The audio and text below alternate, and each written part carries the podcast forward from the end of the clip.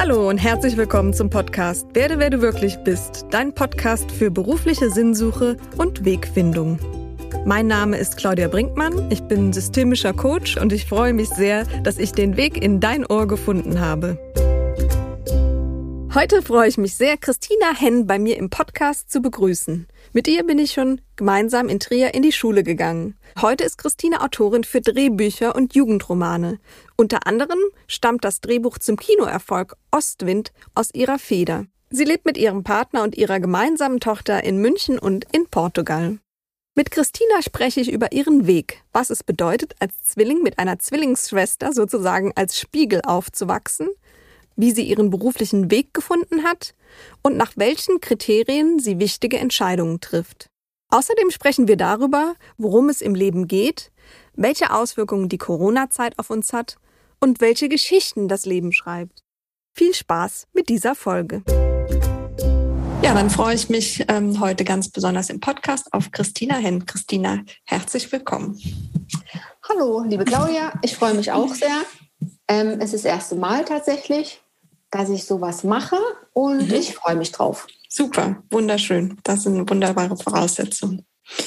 Na, Christina, wir kennen uns schon eine ganze Weile aus unserer äh, früheren Heimatstadt Trier.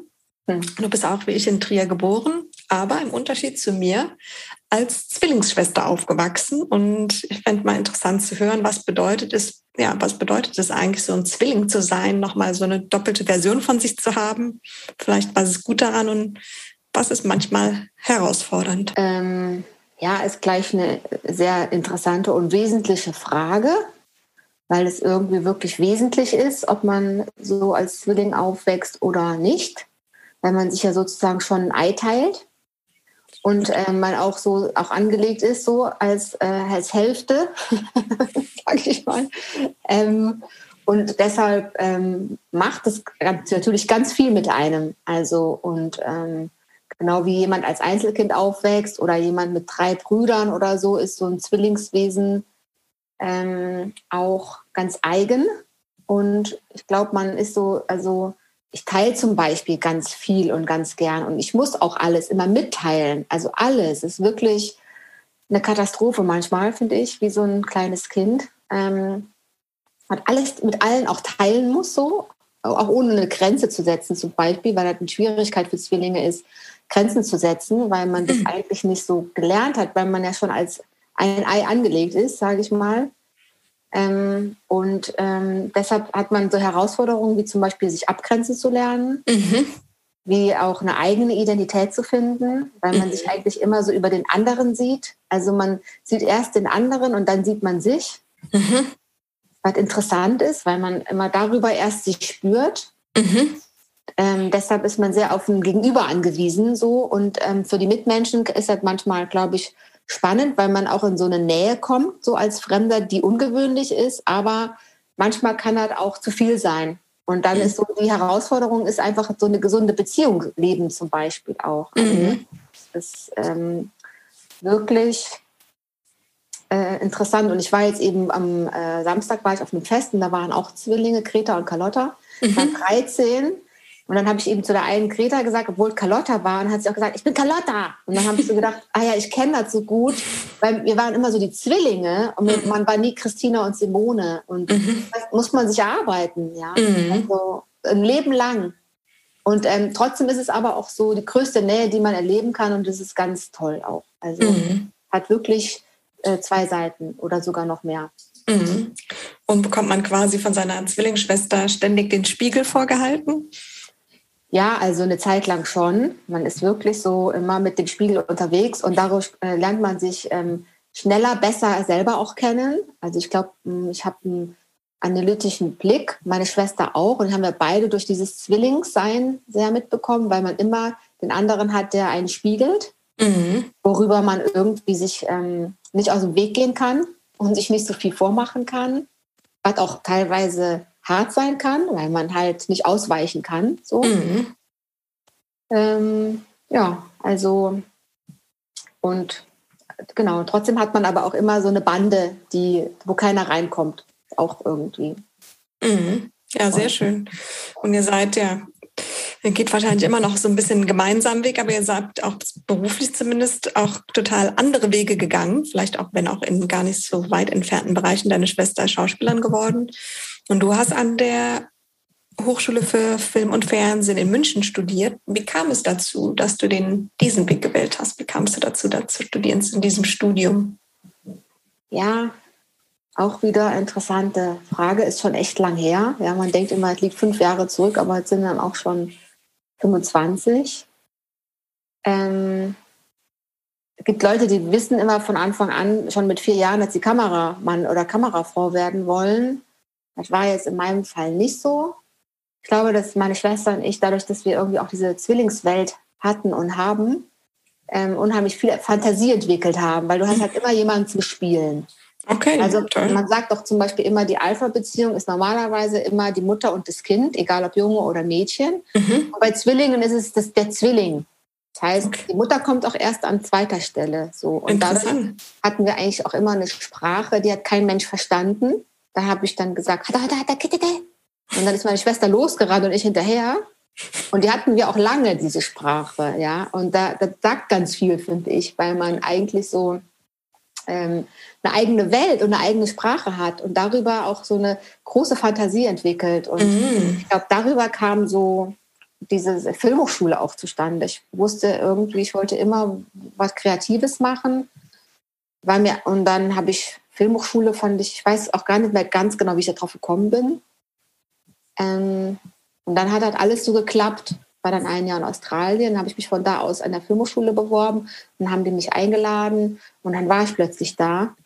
Ähm, und ja, also so was Kreatives zu machen, weil wir früher auch schon immer so ein bisschen geschauspielt haben, war auf jeden Fall so der ganz klare Weg und auch weg von Trier tatsächlich so. Mhm. Mhm. Und du hast dich dann quasi von Australien aus an der Hochschule beworben und dann hat es auch geklappt. Also irgendwie sollte es auch sein.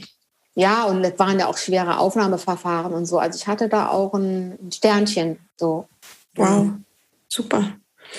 Ähm, ein Sternchen im Sinne von einem Glückssternchen. Ja, genau. Von, ja, dass ich ähm, wirklich so, dass, ja, dass die Türen so auf waren auch. Mm, okay, ja, schön. Ich hatte noch eine Alternative, weil ich hatte noch ähm, Unterlagen von der Clownschule in Paris. Okay. Und ich habe immer gedacht, wenn das nicht klappt, und ich weiß auch noch genau, ich habe dann da bei dem Aufnahmegespräch gesessen, da waren dann so zehn ältere Herren und eine Frau, die nur die Sekretärin war, was mich damals schon gestört hat. Ja.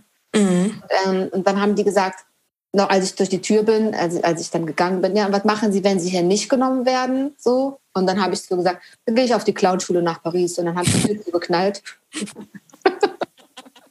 und ich, ich frage mich heute schon, woher ich dieses Selbstbewusstsein hatte. Also frech wie Rotz. Ja? Und, ähm, das ist lustig, wie man dann auch irgendwie so ja, sich entwickelt. Hat auf jeden Fall einen Eindruck gemacht. Du warst dann die jüngste Studentin mit deinen Kommilitonen und Kommilitonen. Wie war denn die Situation für dich, so die jüngste zu sein? Und gab es auch vielleicht etwas, was du aus der Situation lernen konntest? Ja, ich war 19 und ich war mit einer der jüngsten so. Das hat sich dann jetzt immer mehr dahin entwickelt, dass die auch sehr junge Leute nehmen. Mhm. war damals noch nicht so. Da okay. waren viele erst auf 25, 26. Die hatten auch schon einen Studienweg hinter sich so. Mhm. Ähm, das war für mich schon recht schwierig am Anfang, weil ich so wahnsinnig naiv auch war. Ich kam vom Land, war dann zwar in Australien, aber hatte so gar keine Idee von Film auch tatsächlich, weil mhm. ich mich damit nie so befasst hatte.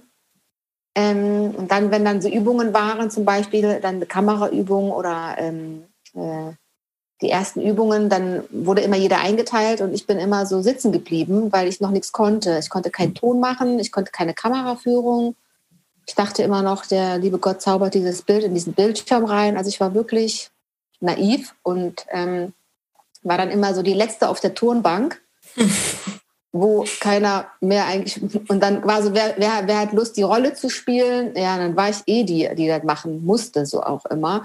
Und ich kam ja dann auch mit so, ja, ähm, akzeptiert vor. Aber andererseits mhm. konnte ich auch nichts anderes. Also ich war, ich habe da schon so ein bisschen dran rumgeknabbert ähm, und habe auch wirklich ein bisschen länger gebraucht und hatte aber auch das Glück, dann eine tolle Professorin zu haben, die dann auch gesagt hat, ähm, jeder hat seine eigene Zeit. Mhm. Jeder braucht seine eigene Zeit. Der eine kann schon mit ähm, einem halben Jahr sprechen, der andere erst mit zweien oder so. Und deshalb ähm, hat das mich dann irgendwann beruhigt, weil ich habe sehr lange studiert auch. Also mhm. deshalb ähm, war ich dann so ein bisschen entspannter und schön. Jetzt glaube ich, ähm, gibt es nicht mehr so viele, die auch wirklich aus meinem Kurs davon leben können, was sie machen. Und da mhm. bin ich ganz glücklich, weil ich immer gesagt habe, ich will davon leben können, was mir Freude bereitet. Und das Glück habe ich jetzt tatsächlich. Mhm. Und ähm, deshalb hat sich das auch bewährt, so für mich, der, diese Langsamkeit meines Weges. ja. Wie schön. Und auch ein, ja, eine wahre Aussage oder ein schönes Bild auch deiner Professorin, auch zu, zu sehen, dass sie da seine eigene Zeit hat. Das beruhigt ja vielleicht auch ein bisschen, wenn man manchmal denkt, man ist irgendwie unzulänglich oder irgendwie nicht so wie die, weit wie die anderen, wie auch immer. Total. Und ähm, das denke ich auch heute auch immer noch. So, habe ja jetzt auch eine Tochter bekommen. Mhm. Da merke ich auch so, ähm, das ist ja so auch dieser Montessori-Ansatz und so, dass man wirklich immer wieder die Kinder so sich entfalten lässt. Mhm. Ja? Und ähm, das Glück zu haben, in sich entfalten zu dürfen und zu gucken, wo liegt ein Talent. Also das wünsche ich so jedem Menschen, mhm. dass man äh, da in diese Großzügigkeit aufwächst, so in so eine Großzügigkeit auch vom, von der Geisteshaltung, dass man mhm. sein werden darf, der man auch so ist irgendwo und dass diese Qualitäten auch entdeckt werden dürfen. Ja, das hat mhm. ja auch mit Privilegiertheit irgendwo zu tun oder mit Raum und aber auch mit finanziellem ähm, Backup und so. Also mhm. das ist ähm, und egal äh, in welchem Alter und wenn wir sagen, jeder hat seine eigene Zeit, dann ist es auch nie zu spät dafür. Nee, auf dem Gegenteil. Ja, deshalb also so ähm, Spätzünder finde ich immer sympathisch. Sehr schön. Würdest du sagen, dass so rückblickend auf deinem Lebensweg auch ja diese Entfaltung das Wichtigste war? Oder was, was war so, wenn du bis, bislang mal zumindest so zurückblickst, was würdest du sagen, war das Wichtigste auf deinem Weg? Das Wichtigste. Ähm, ich glaube, so auf jeden Fall eine mh, menschliche Unterstützung von meinen mhm. Eltern, mhm. weil die mich immer auch irgendwo unterstützt haben, auch wirklich gestützt, wenn auch Sachen schiefgelaufen sind oder schwierig waren.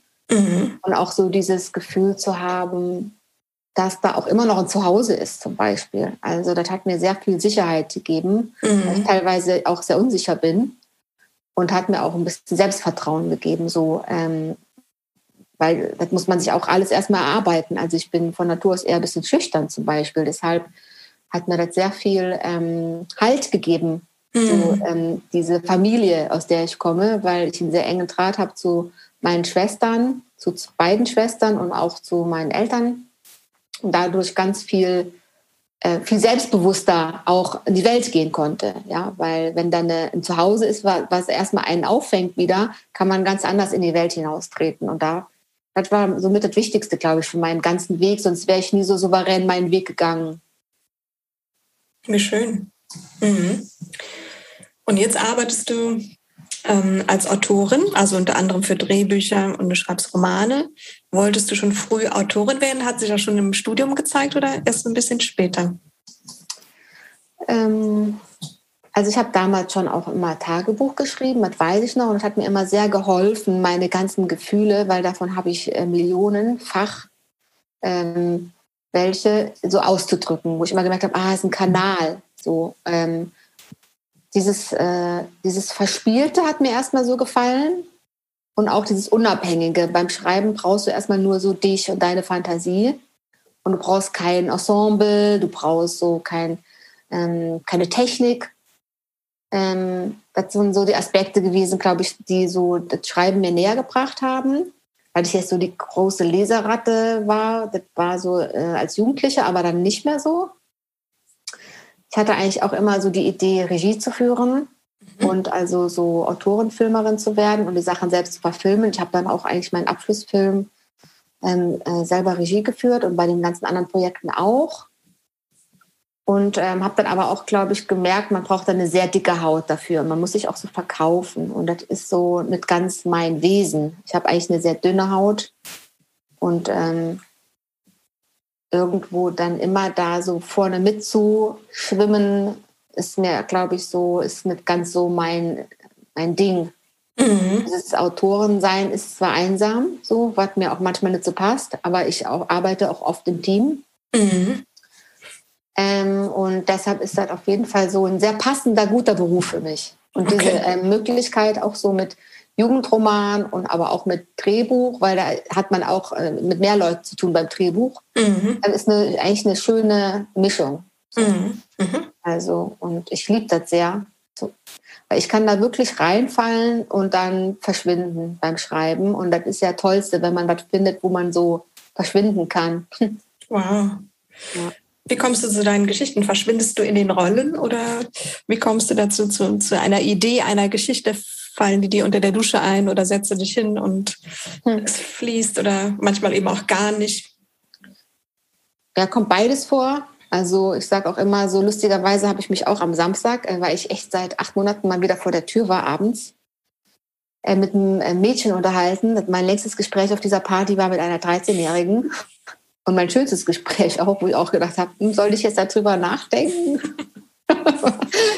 ähm, und ähm, genau, also mit der hatte ich auch über das Schreiben gesprochen, weil die auch schreibt. Mhm.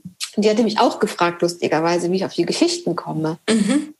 Und ähm, dann habe ich zu der auch gesagt, das Wichtigste ist wirklich, weil sie auch schreibt, ähm, die Disziplin auch. Also ich mhm. glaube, man braucht Fantasie und Disziplin und irgendwie so einen Hang zur Sprache. Die mhm. drei Sachen. Und dann ist man schon ganz weit. So, weil mhm. diese Disziplin, sich immer hinzusetzen, auch an Tagen, wo nichts kommt, ähm, ist ganz wichtig und wesentlich, weil viele haben viele Ideen. So, aber dann auch wirklich sich hinzusetzen und dran zu bleiben, ist, glaube ich, ähm, genauso viel Arbeit. Mhm. Das unterschätzen manche so. Und ähm, die Ideen, also ich glaube, bei mir ist oft so, erstmal, oft ist es ein Gefühl, so was ich habe. Zum Beispiel, jetzt schreibe ich ähm, einen Jugendroman Julien August über ein Mädchen, die ähm, ihre Zwillingsschwester im Meer verliert und äh, die immer sucht. Mhm. Und ähm, dann einen Jungen kennenlernt, der auch angeschwemmt wird vom Meer. Und mit dem macht sie dann eine Reise so. Mhm. Und ähm, es geht auch darum, den Platz freizugeben zum Beispiel. Und ich fand mhm. immer so dieses, dieses Gefühl, wenn jemand verschwindet auch, ohne dass man wirklich weiß, ob er gestorben ist oder nicht. Ähm, mhm. Ist, oder auch dieser Verlust einer Zwillingsschwester, weil das eine meiner größten Ängste ist zum Beispiel dann darüber etwas zu machen, aber dann eben in einer anderen Form. Also ist dann ein junges Mädchen, spielt ganz woanders, also und es gibt einen Jungen, also aber so dieses dieses Gefühl vielleicht von so einer meiner größten Ängste. So. Mhm. Ähm, und das andere ist eine Serienidee ähm, über eine hochsensible Frau, die echt so eine Comedy, ja. Also, also ich kann Sachen, also ich muss sie immer, sie müssen nicht mit mir zu tun haben, aber ich muss es, glaube ich, so, es muss ein Anliegen sein. Also ich mhm. merke so, es muss ein Anliegen sein, das zu erzählen. Und dann, ähm, dann kommt, kommt der Rest von selber. Mhm. Und ich glaube, bei Ostwind zum Beispiel, hm, weil das eine Reihe war, die ich ja auch mit geschaffen hatte und mhm. die dann meine Co-Autorin weitergeführt hat, Mhm. Da war das Anliegen so, etwas zu machen, eigentlich über ähm, jemanden, der von seinen Eltern nicht so gesehen wird und mhm. dann ähm, eine Qualität hat, die auch nichts mit dem Elternhaus zu tun hat und der aber folgt, nämlich dieses mhm. feinfühlige so auch. Also mhm. war ein Pferd jetzt und kein Mensch, aber es ist eine ganz große Nähe, die da erzählt wird in dieser Geschichte, nämlich dieses Mädchen, was dieses Pferd fühlt. Und ob das dann eine Zwillingsschwester ist oder ein anderer Mensch, ist egal. Also, und das sind so die Sachen gewesen, wo ich so gemerkt habe, das ist irgendwie wesentlich und dann kommt eins zum anderen. So, also, mhm. also immer ein eigenes Anliegen, so aus deinem Gespür, aus deiner Empfindung. Ja. Und dann, und dann machst du eine Geschichte draus. Ja, und immer etwas, was ich nachvollziehen kann. So, mhm. Ich kann sehr viel nachvollziehen. Also ich kann sehr viel fühlen und sehr viel verstehen. Mhm. Und, ähm, und dann, aber dann ist immer der Kern. Und dann wächst so der Baum langsam in die Höhe. So. Mhm. Wie schön. Ist das das, was du so für dich brauchst, um zu schreiben? Also so, dass du zufrieden sein kannst, dass du die Geschichte gut spüren kannst? Oder kommen noch andere Dinge hinzu, die du brauchst, damit du ja einfach arbeiten und schreiben kannst? Bestimmte Bedingungen oder Voraussetzungen, die da gegeben sein müssen? Ja, ich brauche tatsächlich ähm, oft ein Feedback. Also das ist so auch, das braucht jeder, aber mhm. durch meinen Zwillingscharakter noch mehr. Also ich brauche immer ein Gegenüber. Ob mhm. das dann eher eine Hilfestellung ist oder wirklich ein Co-Autor oder eine Dramaturgin. Aber ähm, ich sage immer, man schreibt Dialoge und man braucht auch Dialoge. Mhm. So. Ähm, dann brauche ich schon eine bestimmte Struktur. So. Also ich merke jetzt immer so ein bisschen mit ähm, keinem Bein noch richtig angekommen. So. Ähm, äh, und ähm, ich merke so, ich brauche schon so ein bisschen Boden und eine Struktur. Also dann gehe ich dann zum Beispiel in die Bibliothek. Wenn ich den Roman schreibe, dann kann ich besser in der Bibliothek arbeiten. Oder äh, wenn ich ein Drehbuch schreibe, dann kann ich aber auch sehr gut in meinem Büro arbeiten. Also ich habe wirklich auch so ein bisschen verschiedene Räume für verschiedene Sachen und ähm, arbeite meistens in der Früh zum Beispiel, ähm, meistens so von jetzt mit dem Kleinen so von neun bis zwölf und ähm, dann manchmal noch eine Stunde am Nachmittag. Und je nachdem, wenn ich dann aber auch drin bin in so einer Idee, habe ich nachts Ideen und dann ist es leicht zu schreiben am nächsten Tag, weil ist ja schon alles da. Mhm. Ähm, wenn ich nicht drin bin, dann ist es einfach mühsam. So mhm. wie jeder andere Beruf manchmal auch. Okay. Dann, ja. dann fließt es nicht so einfach. Mhm. Ähm, wir haben ja schon davon gesprochen oder du hast erzählt, dass du von, dein, von deiner Arbeit leben kannst. Das ist toll. Ähm, an dich werden Aufträge herangetragen. Was muss so für dich stimmig sein, damit du einen Auftrag annimmst? Ja, also ähm, auch eine gute Frage. Ähm, es gibt so mein Dreieck, was ich habe. Es ist so irgendwo ähm, das Projekt, dann so die Menschen und dann auch so der finanzielle Aspekt. Mhm. Und ich sage immer, zwei davon müssen stimmen. Mhm. Und ähm, eine Ausnahme mache ich bei Menschen. Mhm. Also wenn ich jetzt zum Beispiel die Produktion so sehr mag oder den Menschen, mit dem ich das entwickle, weil der irgendwie einfach so auf so einer Wellenlänge ist und auch so eine ähnliche ähm, Vision hat, dann ähm, ist das mit dem Geld und auch ähm, mit dem Projekt, das ist schon wichtig, aber das ist, da mache ich dann so eine Ausnahme manchmal. Und natürlich mhm. muss das Projekt irgendwo auch stimmen. Also ich kann nichts schreiben, wo ich nicht dahinter stehe. So. Mhm. Ähm, und ja, und dann auch immer natürlich auch eine, ähm, eine Intuition. Also das würde ich auch sagen, das war auch so, wenn du mich auch gefragt hast, was war das Wichtigste so in meinem Leben, ich glaube so meine Intuition, weil ich mhm. habe wirklich, die hat mich noch nie verraten oder so. Und das mhm. ist immer so, wo ich denke, ah, toll, dass ich die mitbekommen habe. So wirklich, ganz wie schön. Ja. Wo spürst du die in dir? Ist die so in der Nähe vom Bauchnabel? Ist die ein bisschen höher? Wo spürst du die? Spürst du die überall? Oder genau, manchmal mal so, mal so? Manchmal ganz weit weg. Okay. Am Rande von Australien hängen geblieben. Aber es ist Unterschied. Also, ich würde sagen, ich glaube, würde ehrlich sein, die ist immer da. Mhm. Halt manchmal mehr verschüttet weil mhm. sie halt so, ähm, weil man einfach Stress hat oder Alltag oder ich muss halt Kind stillen und gleichzeitig mhm. noch irgendwo bei einer Kita anrufen oder so. Und dann ist von der Intuition erstmal nicht so viel im Raum. Mhm. Aber die ist immer da. Ich glaube, das, ist, mhm. das ist halt verschüttet da. Bei, auch bei, ich glaube, jeder die hat. Und ähm, mhm. wenn du dich aber, wenn sie, also wieso, wenn du, keine Ahnung, fünf Tomatensamen hast und der eine wird nicht kultiviert, dann wächst da halt auch nichts. Und dadurch, dass man irgendwie das, ähm, oder ich das Privileg hatte, auch immer so ein bisschen den Raum zu haben und die Möglichkeiten, da rein zu vertrauen, mhm. weil meine Eltern mich zum Beispiel nach Australien gelassen haben, alleine, mhm. ohne Telefon und mhm. Skype und so, ja. Die wussten nie, wo ich bin. Und ich war 18, kam vom mhm. Land. Mhm. Ich habe dann zwar auch gejobbt da so und auf einer Farm gearbeitet oder auch Luftballons verkauft und immer ein bisschen Geld verdient, aber die haben das finanziell natürlich auch mitgetragen. Und so Sachen da darf man halt auch eine Intuition entwickeln. Und dadurch ähm, durfte die so, wurde die so kultiviert, glaube ich, mhm. die Intuition. Und dadurch ist die ein bisschen stärker geworden. Also nichtsdestotrotz gibt es aber Momente, wo die auch komplett verschüttet ist. Ja? Und mhm. dann denke ich mir so, oh, jetzt brauche ich wieder, muss ich ein bisschen Zeit nehmen wieder vielleicht. Wenn so viele äußere Anforderungen an einen herantreten, so viel, ja, viel im Tun. ja, viel im Tun und aber auch äußere Stimmen, weil ich bin schon auch ähm, leicht beeinflussbar, sage ich mhm. mal. Und dann kommt da eine Stimme und da und dann bin ich auch so zwischen den Stühlen und dann immer wieder zu sagen, nee, ich trete es da ganz zurück, meditiere jetzt ein bisschen oder gehe spazieren und dann höre ich mal hin. Mhm. Das ist so die große Kunst. Mhm, toll. Befragst du deine Intuition? Stellst du dir vielleicht Fragen, soll ich jetzt das oder das machen? Oder hast, stellst du dir die Sache vor und hast dann ein bestimmtes intuitives Gefühl dazu?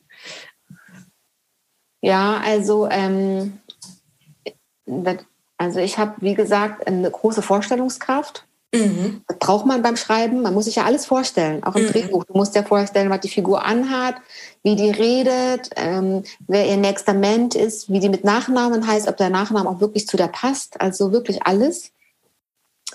Und ähm, ich rede jetzt nicht mit meiner Intuition. Ich glaube, die ist wie so da. Deshalb ist sie, äh, hat die Anwesenheitspflicht. Nein, aber ähm, äh, ja, also ich habe eine große Vorstellungskraft und ich glaube, die Herausforderung ist dann manchmal so, hm, sich davon zu lösen, weil ich mhm. auch so Vorstellungen habe für mein Leben, wie das auszusehen hat. Mhm.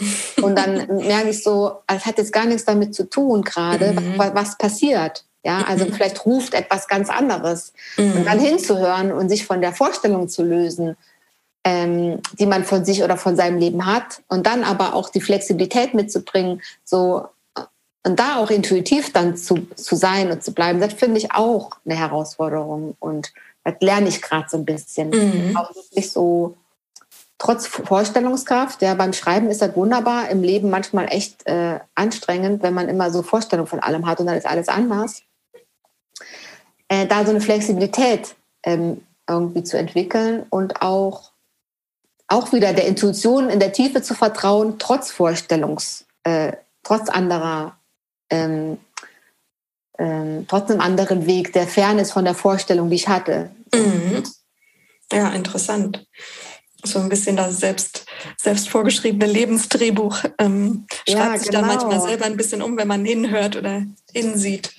Ja, und das ist ja so, Vorstellung hat auch immer mit Erwartung zu tun. Und dann gibt es auch eine Enttäuschung. Und wenn mhm. da keine Erwartung ist, dann gibt es eher eine Überraschung. So. Mhm. Und ähm, das ist so generell eine Herausforderung, ich glaube für jeden auch immer wieder eine Herausforderung. Dadurch zum Beispiel, dass wir auch in so einer Zeit leben, wo, ähm, wo Kontrolle äh, auch irgendwie so groß geworden ist. Also bevor man in Urlaub fährt, guckt man sich noch irgendwie äh, in dem Hotelzimmer um und klickt da drauf, äh, weil man 360 Grad gucken kann, wo man dann da genau ist und wie viele Sterne er jetzt am Ende bekommen hat. Und wie, also das, das fördert jetzt nicht unbedingt die Intuition. Ja? sich nach Google Ratings und anderen Kriterien verstandesmäßig auszurichten. Ja, ja so wirklich so und einfach auch mal drauf los, ohne zu wissen, mhm. was kommt. Also das ist, ich bin mal gespannt, wo die Welt sich da so hinentwickelt. Mhm.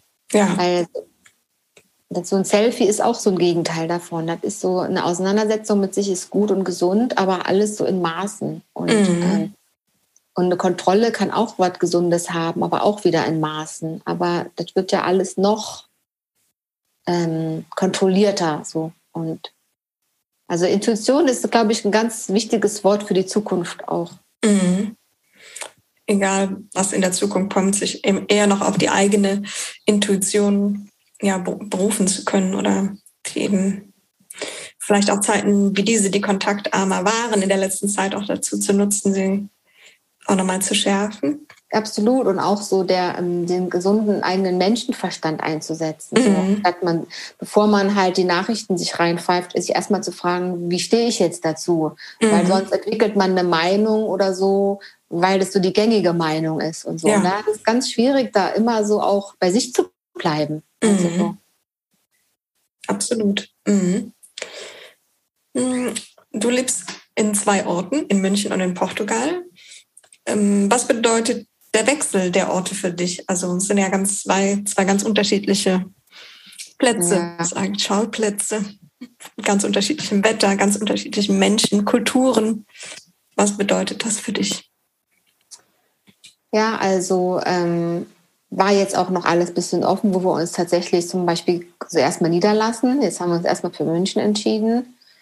Ähm, gibt beide, hat beides Vor- und Nachteile. Ich finde, ich habe mal gedacht, es braucht so einen Ort, aber dadurch, dass mein Freund auch Portugiese ist zum Beispiel, werden es automatisch immer zwei bleiben. Mhm. Und es hat auch was ganz Lebendiges, so, dass man an zwei Orten sein kann, weil es wirklich ganz unterschiedliche Orte sind mit ganz unterschiedlichen Kulturen und auch so ähm, Zeiten manchmal. Weil mhm. in Portugal zum Beispiel habe ich auch gestern noch mit meinem Freund darüber gesprochen, da ist alles wie vor 30 Jahren. Mhm.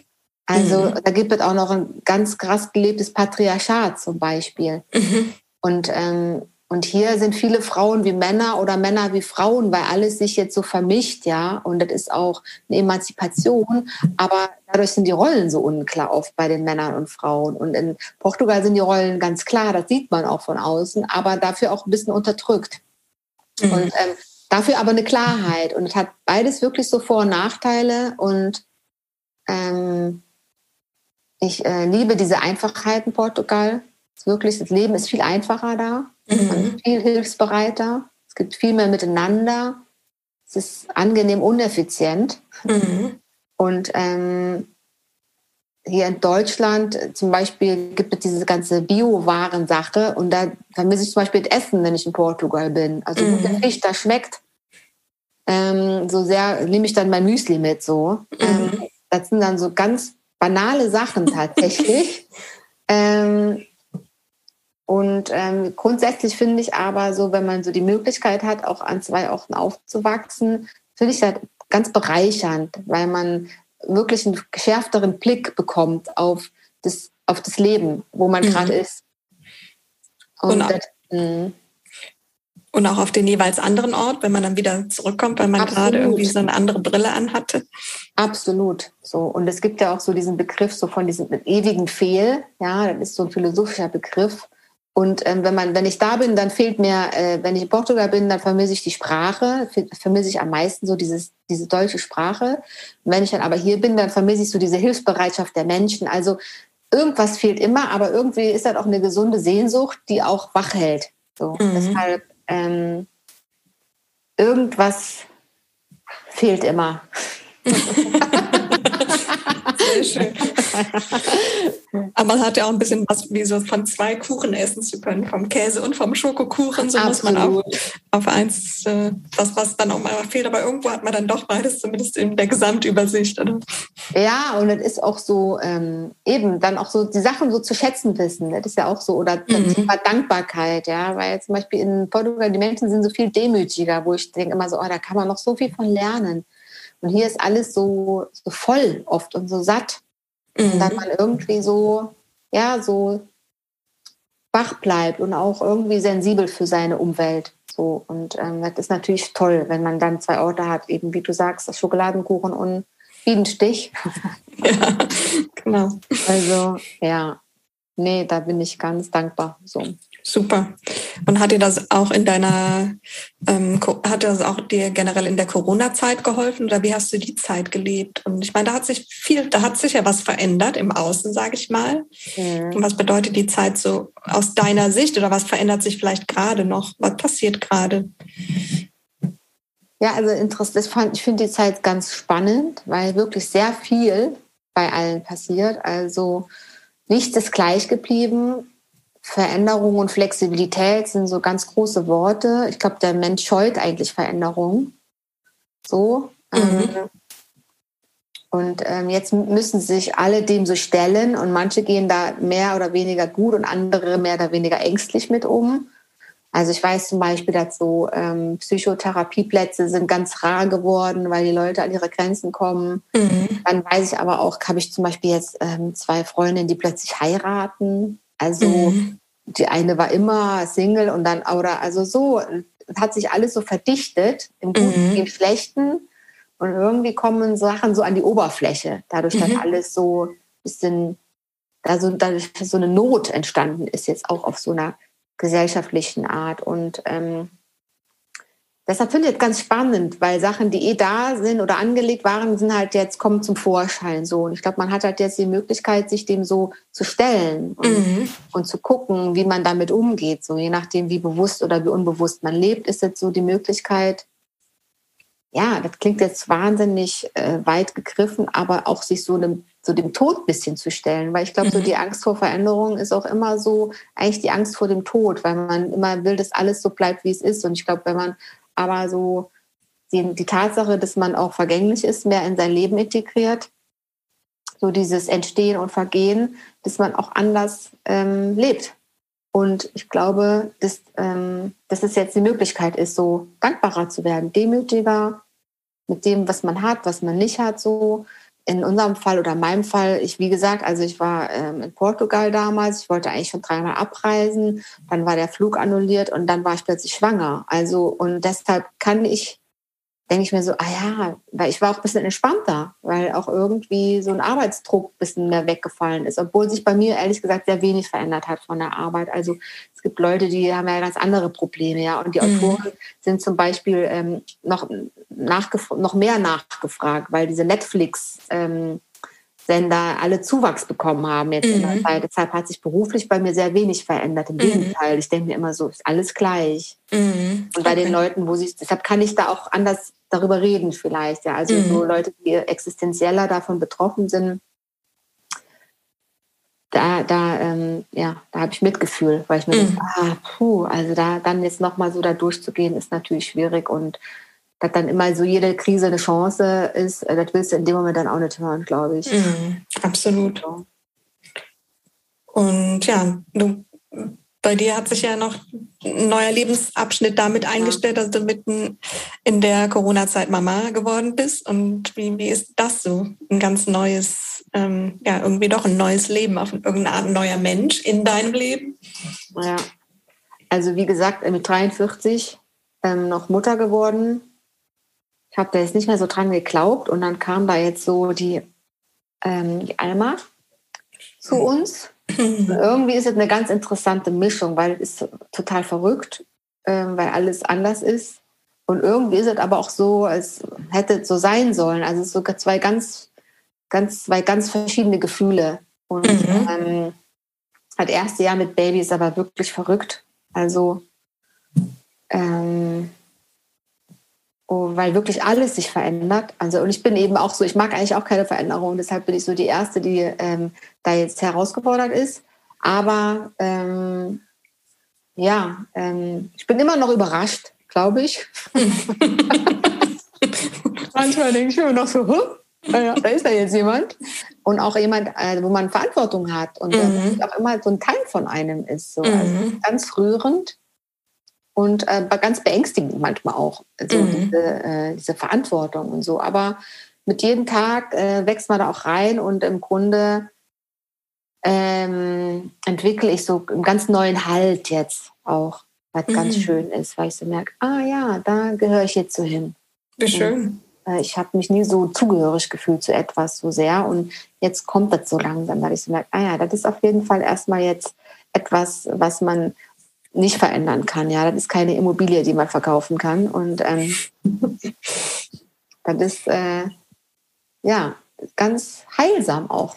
So. Schön. Würdest du sagen, du bist angekommen? Ähm, nein.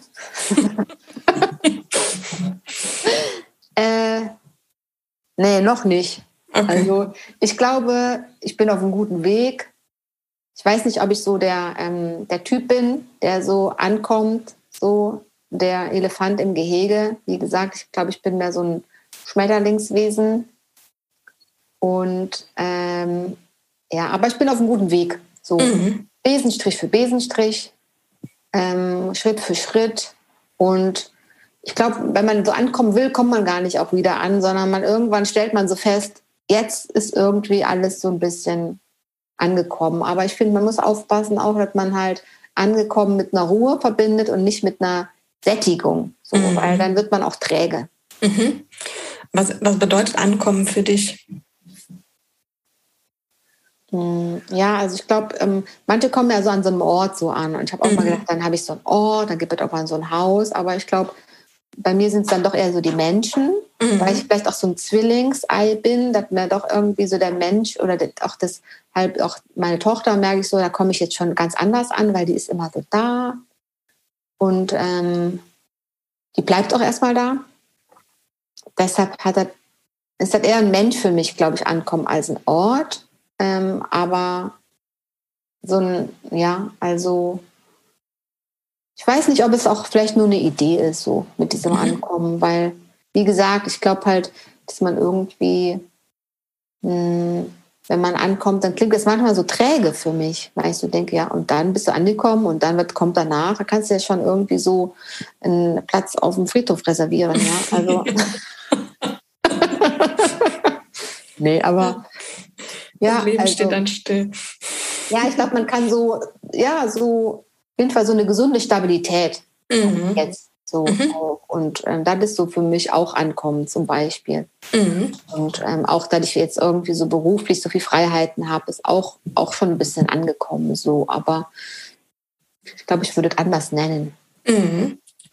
Und was würdest du jemanden raten, der so, ja, so seinen eigenen Weg geht, vielleicht seinen eigenen Weg, vielleicht das Ankommen sucht, aber sich selbst finden möchte?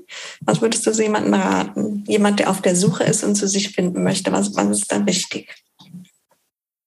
Hm, das ist ja eine ganz banale Frage. Nein, das ist die Batterie gleich. ähm, nee, also eine große Frage. Ähm, ich glaube, so Besenstrich für Besenstrich, dass man wirklich so Schritt für Schritt geht, mhm. dass man seine Vision nicht verliert, aber trotzdem geduldig bleibt und dass man im Vertrauen bleibt. So. Und wenn man das noch nicht so hat, dass man das irgendwie entwickelt mit guten Freunden, mit Dingen, die einem gut tun, so mit so Ressourcen, auf die man zurückgreift.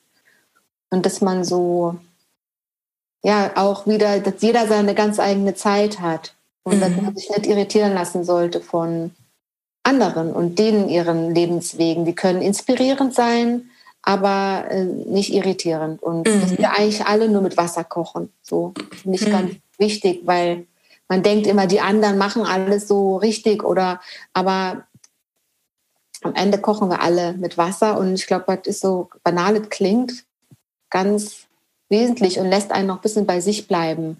Mhm. Im Außen wirken alle anderen oft immer so perfekter als man selber und das ist alles, das, das äh, glaube ich nicht. Ja. Mhm.